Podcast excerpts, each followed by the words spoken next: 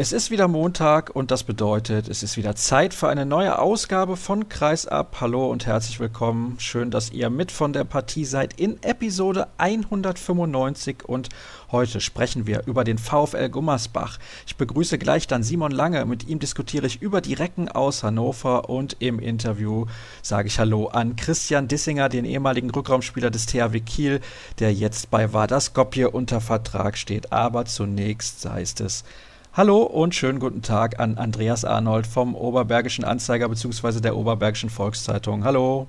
Hallo, ich grüße dich. Gestern stand das sogenannte Derby auf dem Programm, wobei ist ja auch eine gute Autostunde von Gummersbach nach Wuppertal. Dort hat der VfL gespielt beim Bergischen HC und hat sich eigentlich relativ gut aus der Affäre gezogen, denn komischerweise ist der VfL zum Aufsteiger als Außenseiter gefahren ja, wenn man die Vorzeichen aus den Vorjahren kennt, war der VfL gegen den Bergischen AC immer in der Favoritenrolle. Ja, die Zeiten ändern sich und Gummersbach muss sich leider im Augenblick mit der Position begnügen. Wenngleich ich sagen muss, dass Gummersbach gestern beim BAC seine Sache wirklich toll gemacht hat. Warum hat es denn der VfL gestern einigermaßen ordentlich hinbekommen und besser gespielt, als die Erwartungen waren? 28 zu 30 verloren, könnte man hinterher eigentlich zufrieden sein. War man aber trotzdem nicht beim VfL. Ja, warum der VfL nicht zufrieden gewesen ist, ist jetzt kein Thema. Ich, also ich wäre mit dem Ergebnis schon zufrieden, weil ich einfach gesehen habe, wie die, wie die Mannschaft abgeliefert hat. Zu Beginn des Spiels die schwere Verletzung von Drago Vukovic und dann noch so ein Spiel abzuliefern.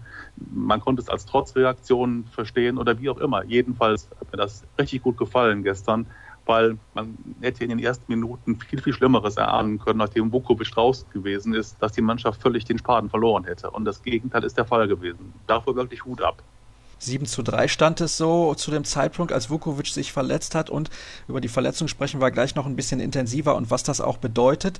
Dann hat sich die Mannschaft rangekämpft und hat zur Pause sogar mit zwei Treffern geführt. Und in der ersten Halbzeit drei sieben Meter verworfen. Also das muss man sich mal ausrechnen. Es hätte eine fünf Tore Führung sein können und hinterher hat der Trainer Dennis Bakhtiarewitsch ja auch gesagt, das war das Problem, dass unser Vorsprung nicht groß genug war. Ja gut, drei Tore oder wie viel auch immer dann genügen, um das dann in die zweite Hälfte oder über die zweite Hälfte hinweg zu retten. Also da muss ich wirklich sagen, wie viele Tore will man tatsächlich führen, um sicher diesen Vorsprung dann auch bis zum Ende durchzuziehen. Im Handball sind drei, sind fünf Tore, sind sieben Tore, manchmal gar nichts. Also insofern, ob es daran nachher wirklich gescheitert ist, kann ich nicht beurteilen. Tatsache jedenfalls ist eines, drei, sieben Meter zu verwerfen, das ist schon sehr, sehr ärgerlich. Und da hat der VfL in vergangenen Jahren deutlich mehr Konstanz bewiesen. Da standen Leute am Strich, die wirklich eine, eine Quote über 95 Prozent hatten. Und die fehlen im Augenblick absolut. Und in so Spielen wie gestern hat man dann gesehen, dass es eben daran dann schon scheitern kann, wenn diese Tore einem in der Endabrechnung fehlen. Und fehlen wird auch, wir haben es gerade schon gesagt, wegen einer Verletzung langfristig Drago Vukovic. Achillessehnenriss mit 35. Lass uns zunächst mal über den Spieler Drago Vukovic sprechen. Was bedeutet das für ihn persönlich? Das könnte nämlich auch sein, dass das das Karriereende ist. Ja, es ist mir noch zu früh darüber zu spekulieren, ob er jetzt wirklich dann da seine Karriere wegen so einer schweren Verletzung beenden muss. Was es für den Spieler Drago Vukovic bedeutet, ist schwer zu beurteilen. Man steckt nicht in so einer Person drin. Ich selbst habe so eine Verletzung nie gehabt und ich hoffe auch, dass ich sowas nie erfahren muss. Man kann sich nur vorstellen, wenn man auf dem Niveau Sport betreibt und dann so eine Verletzung bekommt, dann wird es richtig übel in einem aussehen. Man konnte auch im im Fernsehen bei der Übertragung sehen, das waren vermutlich auch nicht nur Schmerzen, die ihm da zugesetzt haben, sondern er wird sich vermutlich auch der Tragweite bewusst gewesen sein, was diese Verletzung für ihn bedeutet. Ich muss zugeben, ich saß vier, fünf, sechs Meter entfernt vielleicht von der Stelle, wo Vukovic sich verletzt hat und ihm war sofort klar, was passiert ist. Das hat man richtig gemerkt und er ist sich bewusst gewesen dessen, dass er wahrscheinlich in dieser Saison nicht mehr auf die Platte zurückkehren wird. Aber ich kann mich an ein Gespräch erinnern mit ihm vor der Saison. Hat er gesagt, alle haben geglaubt, ich kann nicht mehr richtig Handball spielen und trotzdem habe ich es geschafft, nach meiner Schulterverletzung wieder zurückzukommen und ich habe es allen bewiesen und ich habe es auch mir selbst bewiesen. Mich würde also nicht wundern, wenn er wieder zurückkehren wird. Was bedeutet denn sein Ausfall für die Mannschaft? Ja, das ist bestimmt eine Sache, die der Mannschaft erstmal einen Schock versetzt hat. Ich kann mir auch gut vorstellen, dass die, dass die Tragweite dessen, was da gestern passiert ist, den Spielern erst nach dem Spiel oder auch erst heute bewusst geworden ist. Im Spiel selber, habe ich gerade auch schon mal gesagt, hat die Mannschaft sich wirklich perfekt verkauft. Die haben sich zusammengerissen und haben das Ding unter Umständen auch in dem Bewusstsein jetzt erst recht für Drago gut zu Ende gebracht. Ja, was heißt das? Dago ist ein super Führungsspieler mit, mit, mit sehr, sehr viel Erfahrung, mit einem super Auge. Der hat so manche Schlag geschlagen, angefangen hier beim VfL Gummersbach und dann bei seinen weiteren Stationen auch. Den zu ersetzen wird erstmal schwer werden. Im Innenblock zu verteidigen, die meisten wissen, was das bedeutet. Das ist schon ein hartes Stück Arbeit und da muss man schon Handball spielen können, um auf dieser Position stehen zu dürfen. Und wenn da jetzt so eine riesen Lücke gerissen wird, dann muss der VfL die erstmal füllen. Mit den vorhandenen Spielen. Gestern im Spiel haben wir es ja gesehen, haben vor allen Dingen Alexander Becker gestanden und Moritz Preuß. Die haben ihre Sache ganz gut gemacht. Hannes Kukow war dabei, der aber auch im Grunde noch nicht so wirklich Herr seiner Kräfte gewesen ist nach der langen Verletzungspause, die er gehabt hat.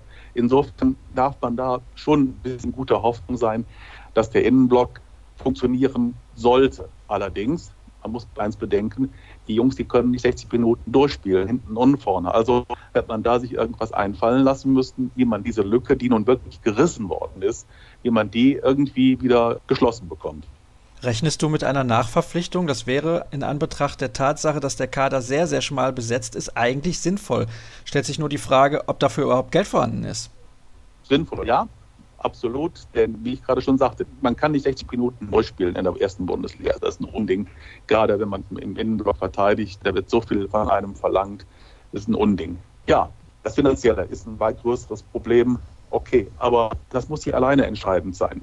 Ich glaube einfach, dass der Markt auch erstmal einen Spieler hergeben muss, der auf dieser Position Tago Bukovic in irgendeiner Form ersetzen kann. Und das wird meines Erachtens viel, viel schwerer werden. Das Finanzielle, Bukovic ist krank, insofern wird der VfL da bei Zeiten auch nicht die vollen Gehaltskosten haben und insofern kann man dieses Geld dann auch in einen anderen Spieler investieren. Aber du hast es gerade gesagt, der Markt, der gibt zu diesem Zeitpunkt in der Saison natürlich nicht so sonderlich viel her oder man muss sogar noch ein bisschen mehr bezahlen, als eigentlich die Qualität des Spielers hergibt. Und es dauert dann ja auch immer, bis der Spieler dann in die Mannschaft reinfindet. Ein Spieler, der sehr, sehr gut in die Mannschaft reingefunden hat, ist Puya Nurusi. Das ist ein iranischer Spielmacher, der bislang, ich will nicht sagen, uns schockiert hat im positiven Sinne, aber der die Erwartungen deutlich übertroffen hat. Auf jeden Fall wurde bekannt gegeben, dass ein Iraner nach Gummersbach kommt, der aus der Schweiz kommen sollte und beim Bergischen AC zuvor schon mal Station gemacht hatte. Großes Rätselraten in Gummersbach, was das denn wohl werden wird. Und der Junge hat wirklich alle Erwartungen übertroffen. Hat auch die Bundesliga mit Sicherheit überrascht mit seiner Spielweise. Seine Torstatistik beweist das, die er bisher sich da erspielt hat. Allerdings muss man auch sagen, im vergangenen Wochenende gegen die HSG Wetzlar hat Norussi nicht ansatzweise so gespielt, wie man ihn bisher erlebt hatte. Und nun ging die Sorge auch um, dass er gegen den BRC wieder so gedeckt werden würde, dass er nicht seine gewohnte Leistung abrufen kann. Doch, man muss ganz klar sagen, der BRC hat ihm seine Kreise nicht so eingrenzen können, als dass er wirklich merklich hätte unter seinem Spielfluss gelitten. Also toller Spieler, witzig, schnell, ideenreich, eine Bereicherung für den VfL Gummersbach, auf jeden Fall. Aber die Mannschaft ist schon sehr, sehr abhängig von ihm. Ja, scheint so. Also absolut. Also wir haben es gesehen in dem Spiel gegen Wetzlar. Kai Wandschneider als Trainer hat die Mannschaft so gut eingestellt, dass Norusi eigentlich ja aus dem Spiel herausgenommen worden ist. In der Folge war Martinovic nicht so effektiv, Preuß war nicht so effektiv. Er spielt halt auf die Spielmacherposition und das macht er ziemlich gut und er bringt die Leute ins Spiel, was er ja auch machen soll und wirft dabei noch ohne Ende Selbsttore. Also klar, und die Zweitbesetzung auf der Mitte sollte ja dann, oder was heißt Zweitbesetzung, aber eine Alternative auf der Mitte ist ja auf jeden Fall immer noch Drago Bukovic, der aber dann jetzt auch dem VfL fehlen wird. Also ist so ein bisschen eine Situation wieder, wo man sehen wird, wie der VfL das kompensiert bekommt. Jetzt weiß ich ja, du bist nicht erst seit gestern mit von der Partie dort in Gummersbach und verfolgst das Ganze schon viele, viele Jahre sehr, sehr intensiv. Machst du dir in diesem Jahr so viele Sorgen um den Klassenerhalt wie nie zuvor? Sechs zu, ich weiß nicht, wie viele Punkte es sind, 18 glaube ich jetzt momentan. Ist kein guter Start. Also es ging ganz gut los in den ersten Partien, aber jetzt in den letzten Wochen ja, ist das schon nicht mehr das Niveau, was man eigentlich spielen muss, um in der Bundesliga zu bleiben, wenn wir jetzt die Partie gestern mal unter diesen speziellen Bedingungen ein bisschen ausklammern. Ja, wenn wir die ausklammern, dann sind immer noch wieder Vereine aber auch da, die tatsächlich schlechter spielen als der VfL.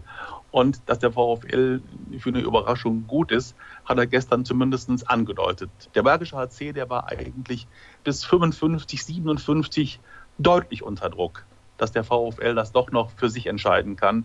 Das hat man auch gemerkt. Die Auszeiten, die Hinze genommen hat, die waren schon geprägt davon. Und er hat auch klipp und klar gesagt, welche Leute entsprechend wie zu behandeln sind beim VfL. Also da konnte man schon merken, nervös weiß ich nicht, aber so eine, eine gesunde Unruhe auf der, auf der Bank des Bergischen HC, die war schon zu spüren. Also kurzum, es wird andere Mannschaften geben, denen der VfL auch gefährlich werden kann, wenn alles passt. Okay, jetzt haben wir die Situation, dass Drago Bukovic fehlen wird. Das Spiel gestern, hast du völlig recht, das nehmen wir jetzt mal außen vor, aber man muss sehen, wie diese neue Konstellation tatsächlich sich in der Praxis darstellt. Und da wird die nächste Aufgabe am nächsten Sonntag bei Frisch auf Göppingen mit Sicherheit nicht leicht werden, gerade wenn man in Göppingen zu spielen hat. Und man könnte zumindest nach Pluspunkten mit den Göppingern gleichziehen. Sicherlich auch ein ganz, ganz wichtiges Spiel für den VfL und sehr wichtig beziehungsweise zumindest sehr interessant ist eine Veranstaltung in dieser Woche. Dort wird eine Neuausrichtung des VfL bekannt gegeben. Was ist denn da zu erwarten? Ja, der VfL will sich als, was man bis dato so, wenn man überhaupt was gehört hat, will sich als Marke offenbar neu aufstellen, ein neues Image präsentieren. Es wird schon mit Spannung erwartet, was dann am Mittwochabend den Fans in der Spalbe Arena präsentiert wird durch Christoph Schindler und sein Team. Was denkst du, wohin geht's da? Ist das einfach nur so eine ganz normale Entwicklung eines Vereins oder möchte man da irgendwas komplett umkrempeln? Man muss gespannt sein, ob es nur eine, eine reine, eine reine Marketinggeschichte ist, dass man ein neues Image sich überstülpt. Also im Grunde genommen, ob man ein Fahren oder ob wirklich Bodengruppe und Motor neu auf vier Räder gestellt werden und ob das ganze blau-weiße Vehikel dann auch tatsächlich mit neuem Antrieb dann unterwegs sein wird. Aber mit einem neuen Logo müssen wir nicht rechnen, ne? Kommt drauf an. Ich denke, das alte VfL 1861 wird auch in Zukunft erhalten bleiben. Hoffe ich jedenfalls. Es würde mich zumindest schwer wundern bei einem der Traditionsvereine im deutschen Handball überhaupt. Und ihr merkt schon, es gibt interessante Themen rund um den VfL Gummersbach. Interessante Themen gibt es, glaube ich, auch zu besprechen bei der TSV Hannover Burgdorf. Andreas, danke für deine Einschätzung und wir machen die erste kurze Pause, sind gleich zurück hier bei Episode 195.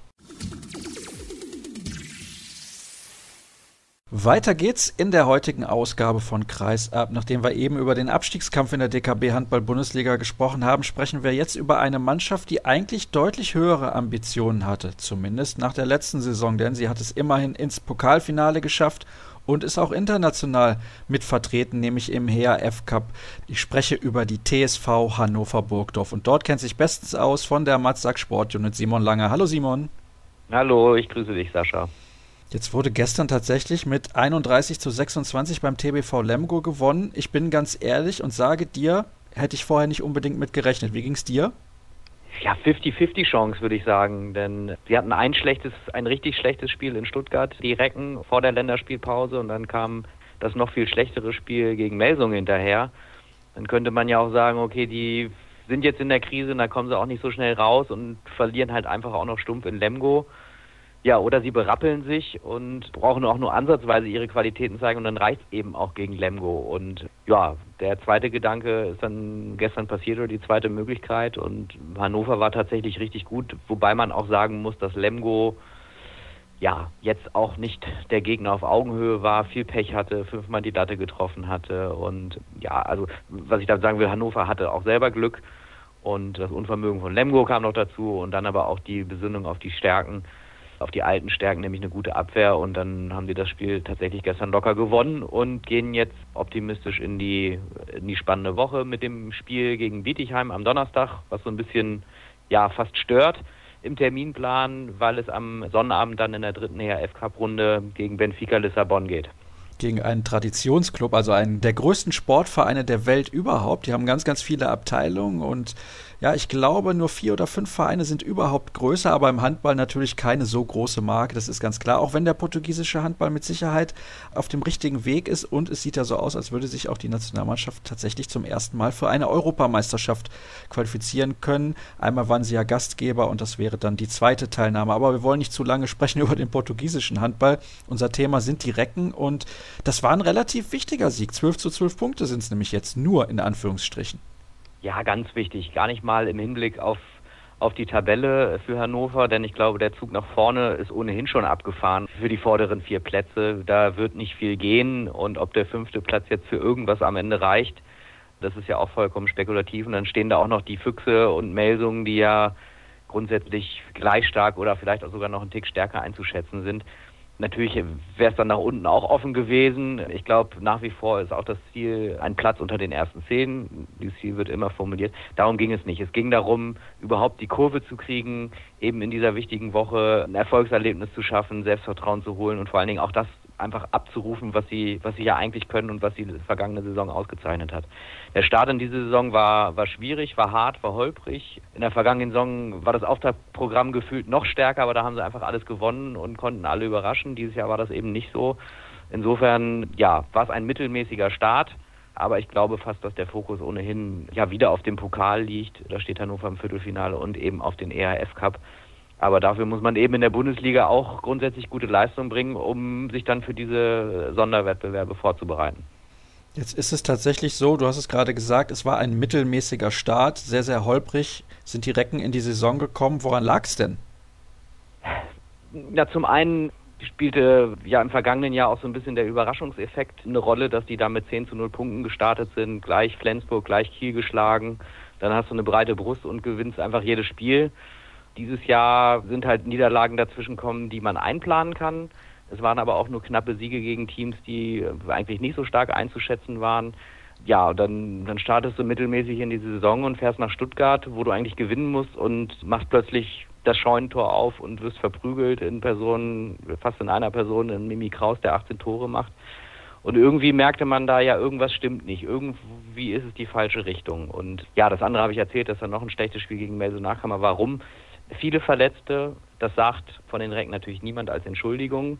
Es gab aber tatsächlich viele Verletzte. Kai Hefner hat gegen Stuttgart erst sein erstes Saisonspiel gemacht. Mai Patrei hat sich im September schon verletzt. Wichtiger Rückraumspieler in Angriff und Abwehr. Gibt das Comeback und reißt sich das Kreuzband im selben Spiel. Pavel Abmann, der sowieso nie richtig auf die Beine gekommen ist, fällt erneut und wieder und länger aus. Torge Johansen möchte ich fast gar nicht mehr erwähnen. Der fehlt ohnehin ziemlich häufig. Wann der zurückkommt, ist auch fraglich. Und dann waren noch ein oder zwei andere Verletzungen dabei. Ilya Brozovic, dann auch noch Jevgeny Pevnov, der heute seinen Vertrag verlängert hat.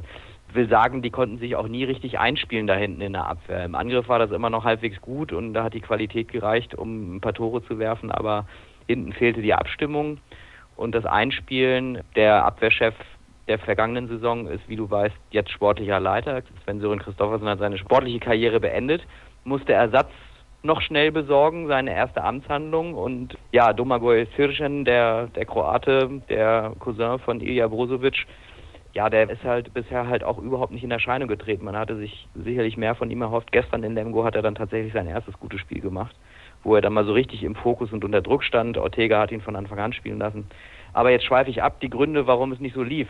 Ja, und dann verlierst du halt zwei, drei Spiele und dann fehlt dir vielleicht das Selbstvertrauen oder der Gegner hat einfach einen besseren Tag und die Torhüter sind nicht so in Form, wie sie es vielleicht sein sollten. Wobei man dann natürlich auch immer sagen kann, ja, wenn die Abwehr scheiße ist, dann, dann kann der Torwart auch nichts machen.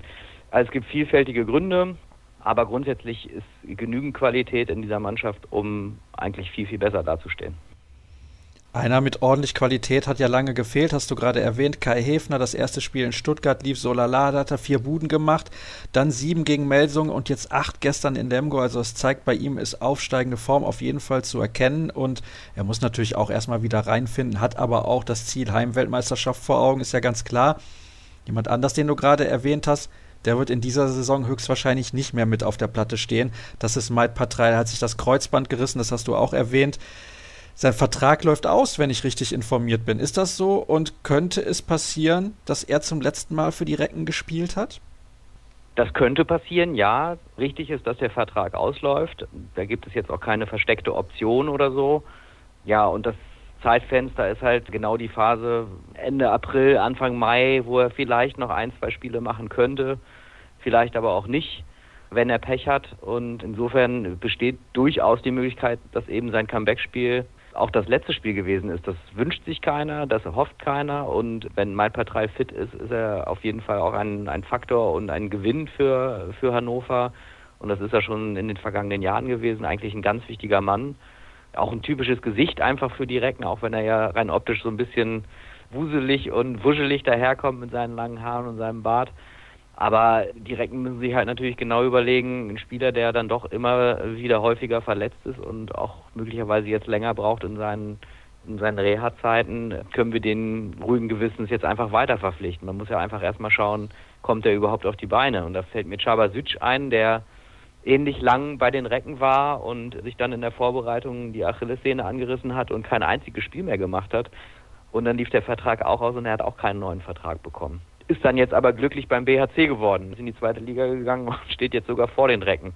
Also es gibt auch eine Welt nach den Recken, aber ich persönlich würde es mir wünschen, dass Malpatrei schnell auf die Beine kommt, vielleicht sogar noch zwei, drei Spiele macht und es doch noch irgendwie einen Platz für ihn im, im Kader der kommenden Saison gibt. Allerdings hat Christoffersen, der Sportchef, auch angedeutet vor ein, zwei Wochen, dass das Gesicht der Mannschaft sich nächstes Jahr verändern wird, ohne konkret zu werden. Aber zwei, drei, vier Wechsel hat es immer gegeben ja fast bei jedem Verein. Vielleicht sind es aber auch vier, fünf und dann wäre Partei einer der, der Wackelkandidaten. Ist Morten Olsen auch einer der Wackelkandidaten? Das kann ich mir nicht vorstellen. Du weißt auch gerade offenbar besser Bescheid, läuft der Vertrag von Morten Olsen auch aus? Ja, Zumindest steht das da so, wo ich nachgeguckt habe. Ja. Also, ich glaube, wenn die Recken ihm eine gute Perspektive bieten, möglicherweise auch in der kommenden Saison sich zu verbessern und vielleicht nochmal Europacup zu spielen, dann würde er auch bleiben. Keine Frage ist aber auch, dass er so gut ist, dass er auch bei jedem anderen Verein spielen könnte, bei jedem Top-Club. Aber er hat Hannover schon mal verlassen, nachdem er den Verein nach Europa geworfen hat, ist er nach Frankreich gegangen und hat es, glaube ich, dann relativ schnell bereut und ist dann auch wiedergekommen. Irgendwie würde es nicht passen, wenn er jetzt direkt wieder woanders hin wechseln würde. Ich kenne aber natürlich nicht seine persönliche Situation. Vielleicht hat er ja fantastische Angebote oder seine Familie will doch wieder woanders hin auch da kann ich sagen, die Recken könnten sich glücklich schätzen, wenn eben ein Morten Olsen Ja sagt und bleibt. Und ich kann mir nicht vorstellen, dass die Recken auch sagen, nee, dann geh doch woanders hin. Also die werden versuchen, ihn zu halten. Verlängert wurde ja mit dem Trainer, mit Carlos Ortega und auch dem Co-Trainer mit Ica Romero. Wie siehst du diese Personalien? Ja, so ein bisschen die Königspersonalie. Ne? Mit den beiden steht und fällt dieses Projekt auch. Und sie sind die Köpfe, die, die diesen Aufschwung zurückgebracht haben irgendwie nach Hannover. Und ich habe damals aber auch oder neulich auch kommentiert, dass das eben auch eine Verpflichtung ist für den Verein, jetzt eben nachzulegen, weil die beiden sich dauerhaft mit Mittelmaß sicherlich nicht zufrieden geben werden. Ja, sodass das Team entsprechend eben auch verbessert und aufgestockt wird, um, um die Ziele dieser beiden zu verfolgen. Ich rede jetzt nicht von Meisterschaft oder regelmäßiger Meisterschaft, aber schon ja, ständige Europapokalteilnahme oder vielleicht auch mal ein Pokalsieg, was auch immer die beiden sich erhoffen oder erwünschen auf jeden Fall eine sehr, sehr wichtige Personalie, wenn nicht die wichtigste im Verein. Inwiefern nimmt dieses Pokalviertelfinale gegen Erlangen dann ganz, ganz hohen Stellenwert ein? Denn es ist nicht unwahrscheinlich, dass der Sieger nächstes Jahr international spielt. Du meinst der Sieger der Partie? Ja. Naja, dann sind sie im Final Four mit wahrscheinlich drei Top-Mannschaften, die relativ weit oben stehen. So gesehen ja, aber dann musst du immer noch erstmal das Halbfinale gewinnen. Das hat Hannover letztes Jahr ganz gut gelöst gegen Wetzlar. Da haben sie, glaube ich, sehr, sehr hoch geführt, 20 zu 4 zur Pause. Das war aber allerdings auch der einfachste Gegner da in dem Vierergebilde. Und wer auch immer diese Partie gewinnt, Erlangen oder Hannover, wird definitiv Außenseiter sein in dem Final Four. Und die Chancen, dass eines dieser Teams dann ins Finale kommt, ist ja erstmal eher gering einzuschätzen. Aber natürlich ist es der kürzeste Weg und in einem Spiel kann Hannover definitiv jedes Team schlagen. Dafür ist die Qualität da. Das haben sie in der Vergangenheit häufig bewiesen. Ich glaube, nur gegen die Rhein-Neckar-Löwen fehlt irgendwie noch so das entscheidende Erfolgserlebnis in der jüngsten Vergangenheit. Aber gegen Erlangen sollten sie sich zu Hause eigentlich durchsetzen, wenn die Form halbwegs stimmt. Und ja, dann sind sie wieder im Final Four. Das könnte ein bisschen die Saison retten, kann man das so sagen? Wenn man auf die Tabelle schaut, kann man das definitiv so sagen. Und wenn dann im ERF Cup auch nicht nur die Gruppenphase erreicht wird, sondern da auch vielleicht ein bisschen mehr geht, dann ließe sich vermutlich auch verkraften, dass am Ende in der Liga vielleicht nur Platz, Platz 7, Platz 8 oder Platz 9 herausspringt. Dann könnte man sicherlich auch damit leben, dass man nächste Saison vielleicht dann nicht gleich schon wieder Europapokal spielt, sondern möglicherweise erst wieder in der Saison darauf tut der Mannschaft mit so vielen Verletzten eventuell auch ganz gut.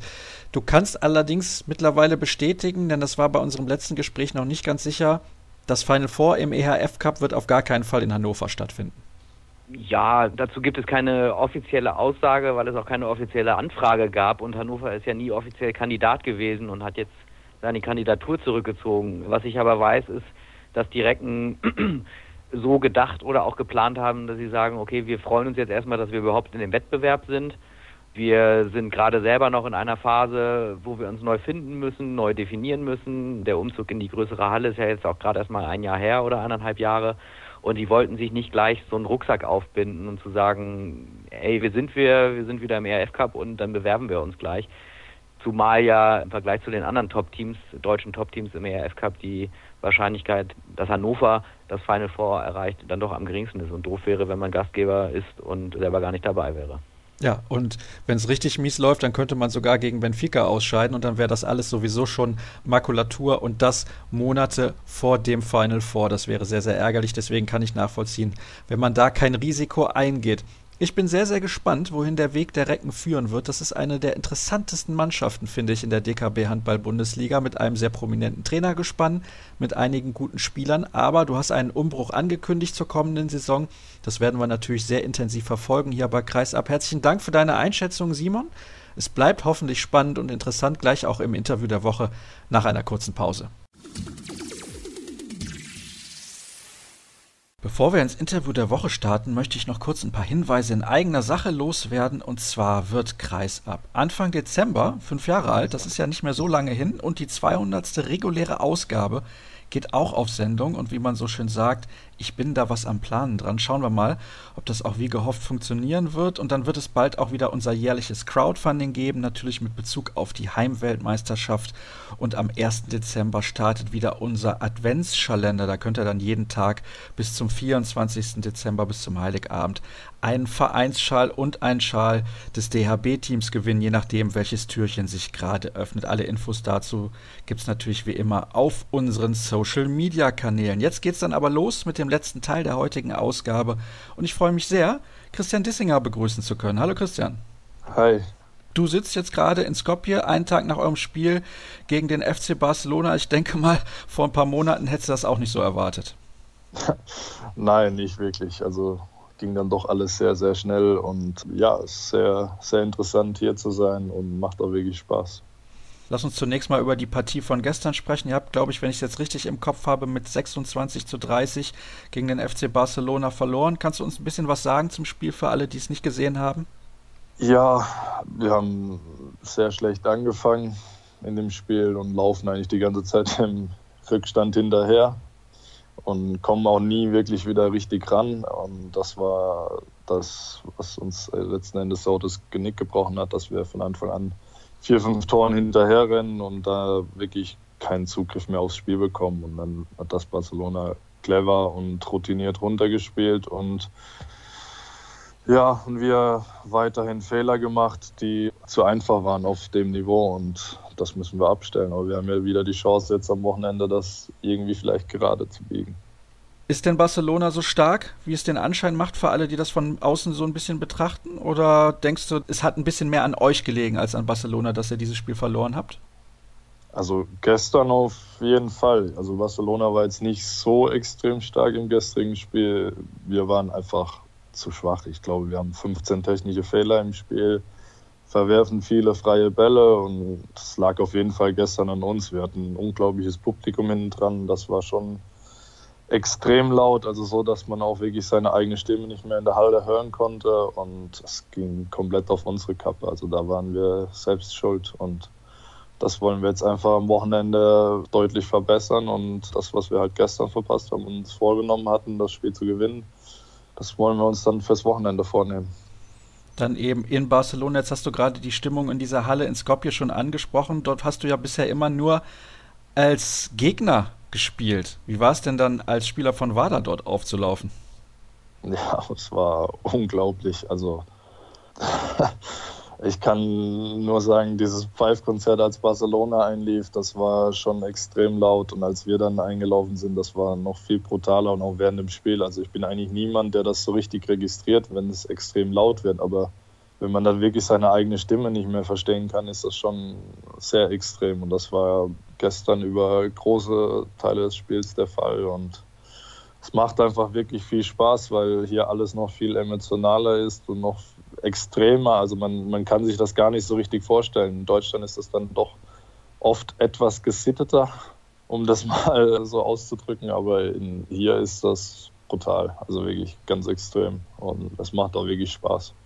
War das auch ein Anreiz für dich, diese emotionale Geschichte, das dich nach Skopje so gelockt hat, sage ich mal? Ja, also das war jetzt nicht das Ausschlaggebende, aber ja, es ist schon interessant, mal sowas erlebt zu haben, finde ich. Und es macht auch wirklich, ja, wie ich gesagt habe, Spaß. Und die Leute sind hier alle emotionaler. Handball ist die Sportart Nummer eins in dem Land. Jeder erkennt dich auf der Straße.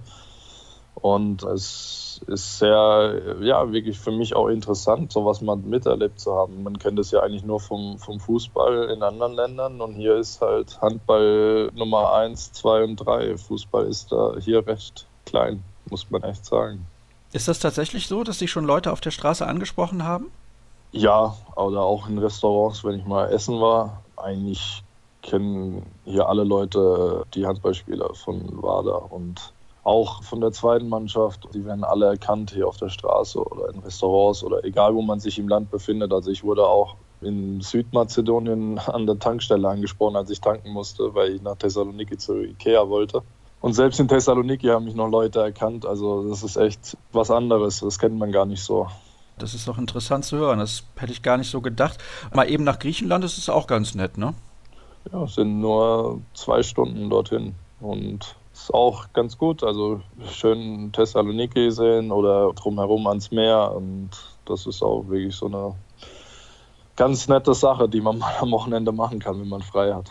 Ja, absolut. Und da sind die Temperaturen ja auch andere als in Deutschland sicherlich auch nicht das Allerschlechteste. Ich möchte noch mal kurz auf das Sportliche zurückkommen und gerne von dir wissen, wie ist es mit der Abstimmung mit deinen Mitspielern? Das dauert ja immer so eine Zeit, bis man da reinfindet, bis man ganz genau weiß, wie bewegen sich die Mitspieler. Du hast jetzt einen ganz neuen Mittelmann neben dir auch. Das muss sich alles erst einfinden. Ich weiß nicht, wie viele Trainingseinheiten du schon mit der Mannschaft hattest. Wie weit bist du da schon von deinem Gefühl her mit der Mannschaft? Ja, also das wurde ein bisschen ja unglücklich gestaltet, da die Mannschaft erst in Kielce war, dann in Zagreb Seeha-Liga spielen, dann war Nationalmannschaftspause und jetzt so richtig mit allen zusammen im Training bin ich eigentlich erst seit ja, knapp zehn Tagen. Also dass die Mannschaft komplett zusammen ist. Und es ist natürlich nicht einfach, ganz anderes Spielsystem, dieses spanische Spielsystem mit dem jugoslawischen Einfluss natürlich, weil alle, alle Spieler ja eigentlich aus jugoslawischen Raum kommen, bis auf ein paar Ausnahmen. Ist natürlich was ganz anderes für mich, dann auf einer anderen Sprache. Also Kommunikation läuft im Moment auf Englisch mit mir.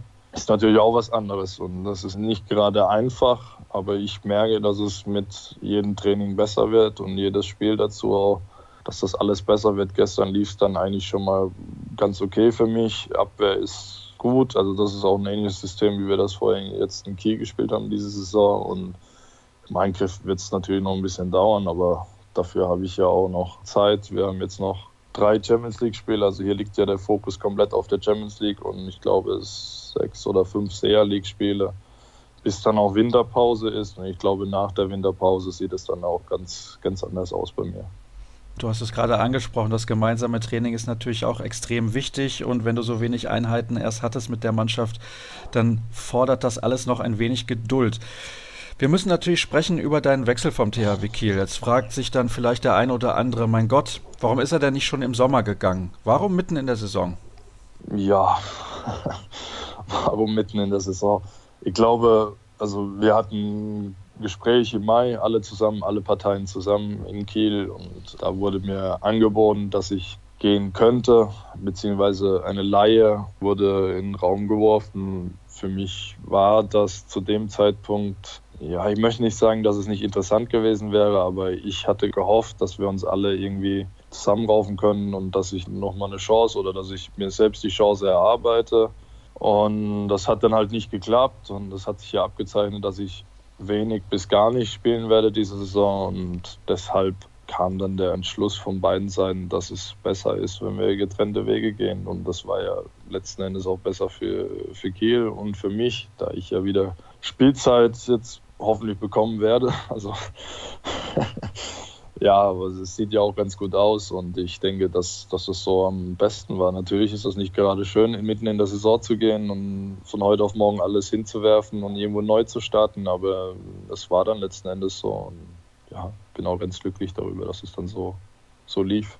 Wenn du damals im Mai schon gewusst hättest, dass du so wenig spielen würdest, also eigentlich im Prinzip fast gar nicht in den ersten Wochen in Kiel, hättest du damals schon ja. gesagt, komm, dann gehe ich jetzt?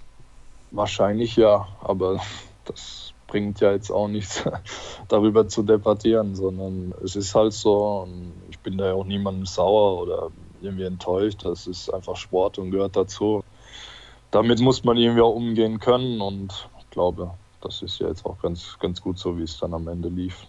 Also, du hast nicht irgendwie ein schlechtes Verhältnis zum Trainer gehabt oder zur Vereinsführung, sondern du sagst, für dich ist das absolut in Ordnung, das war eine sportliche Entscheidung, damit muss man zurechtkommen und abputzen und weitermachen.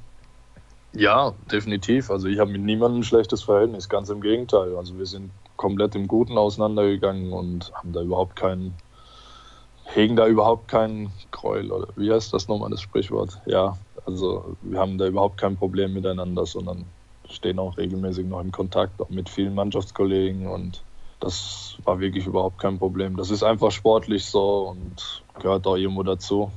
Deshalb können wir auch unser Hobby zum Beruf machen und damit muss man halt auch umgehen können. Das ist leider dann auch mal der Alltag, solche Sachen, so unangenehme Sachen. Wenn jetzt ein ehemaliger Nationalspieler, der bereits Europameister geworden ist und in der Champions League gespielt hat, Mitte, Ende 20 ist, auf den Markt kommt, dann gibt es sicherlich den einen oder anderen Verein, der Interesse zeigt. War das für dich von Anfang an klar, ich werde nicht innerhalb der Bundesliga wechseln, auch vielleicht aufgrund der Belastung? Mm, nein, also ich habe mir ein paar Sachen angehört und nachdem das dann mit Kiel alles klar war, kam dann Wada auf mich und meinen Manager zu und eigentlich war es schnell klar, dass das wahrscheinlich das sein wird, das am interessantesten für mich ist, weil die Perspektiven hier einfach gut sind. Ich kannte die meisten Leute schon ein paar Jahre, weil ich 2013 hier schon mal zu Gesprächen war nach der Pleite von Madrid. Und ja, irgendwie hatte ich auch Lust wirklich auf so ein Abenteuer. Also ist ja alles ein bisschen anders hier, Uhren ticken auch ein bisschen anders, aber die Trainingsbedingungen sind einfach fantastisch. Vielleicht sogar mit das Beste in Europa, alles in der Halle drin. Auch sonst, die Mannschaft hat eine starke Perspektive.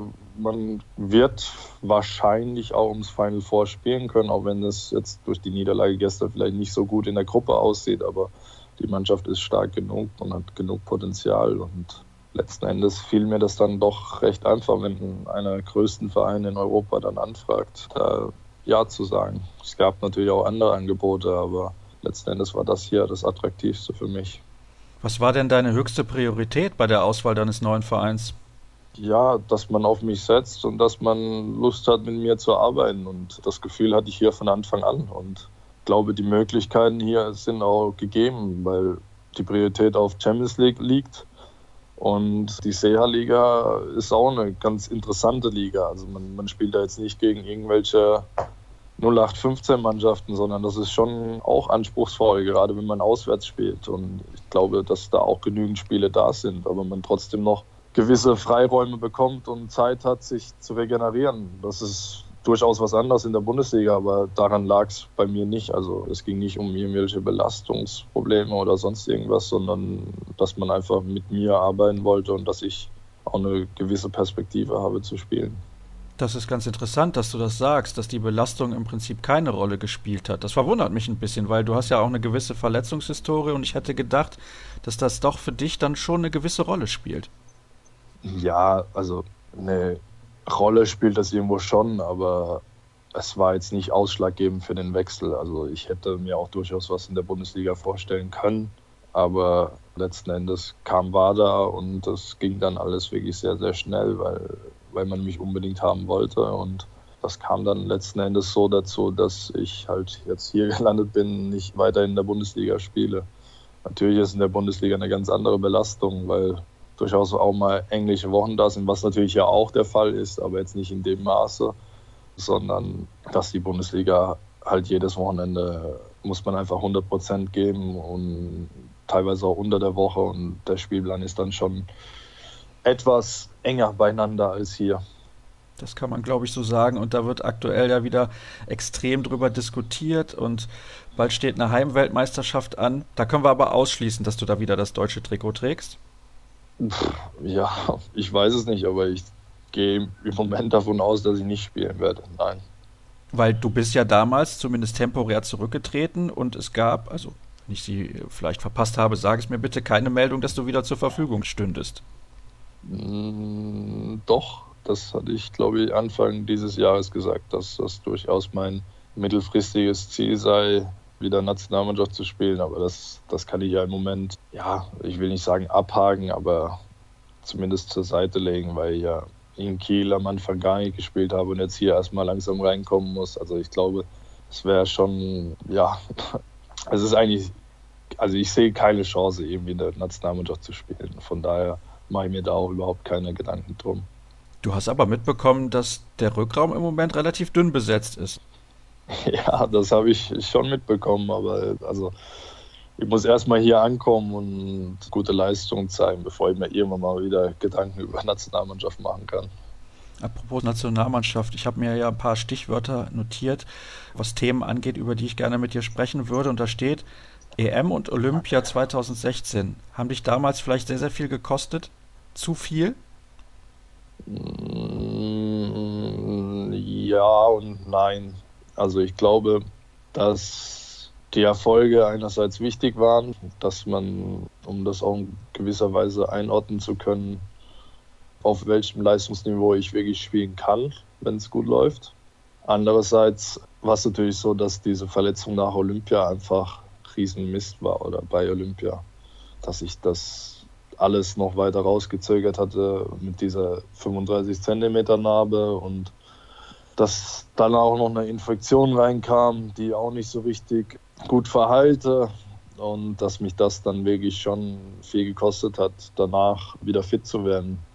Also ich habe, glaube ich, nach den vier, fünf Monaten Pause habe ich dann nochmal vier, fünf Monate gebraucht, bis ich wirklich mal 100% Kraftniveau wieder hatte in den Beinen. Und das war vielleicht letzten Endes zu viel, um sich dann wirklich wieder in Kiel durchzusetzen. Ja, das kann durchaus sein, aber glaube, dass es schon für mich selbst, für meine persönliche Entwicklung auch wichtig war oder interessant war, bei beiden Events dann dabei gewesen zu sein.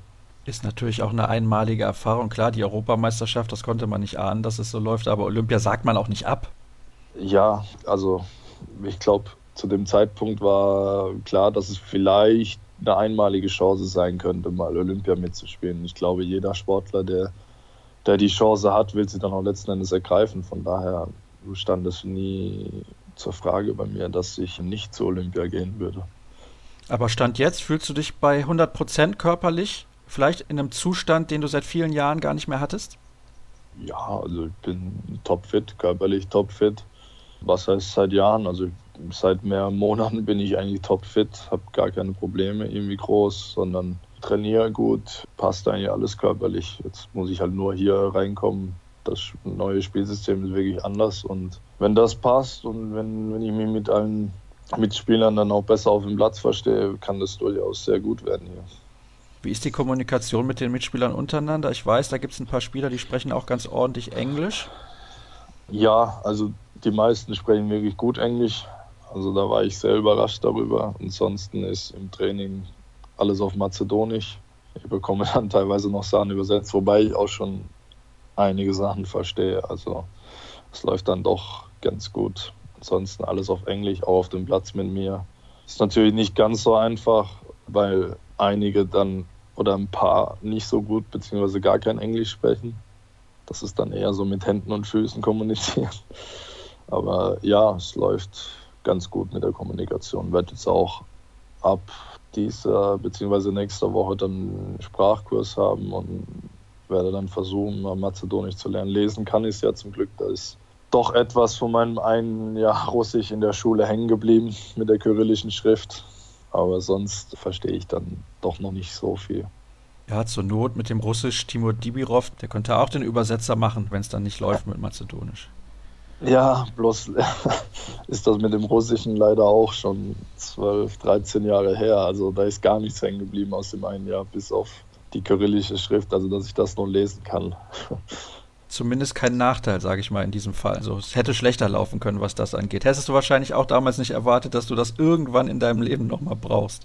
Nein, nicht wirklich. Also das war auch ein Grund, warum ich dann Russisch in der achten oder neunten Klasse wieder abgewählt hatte, weil ich da überhaupt keinen Sinn drin sah und bin dann doch froh, dass wirklich noch was hängen geblieben ist, dass ich das zumindest jetzt lesen kann. Dann bin ich sehr gespannt, wann wir das erste Interview auf Mazedonisch führen können. Kann ich ja fließen? Nee, Spaß beiseite. Also das ist eine Sprache, um Gottes Willen.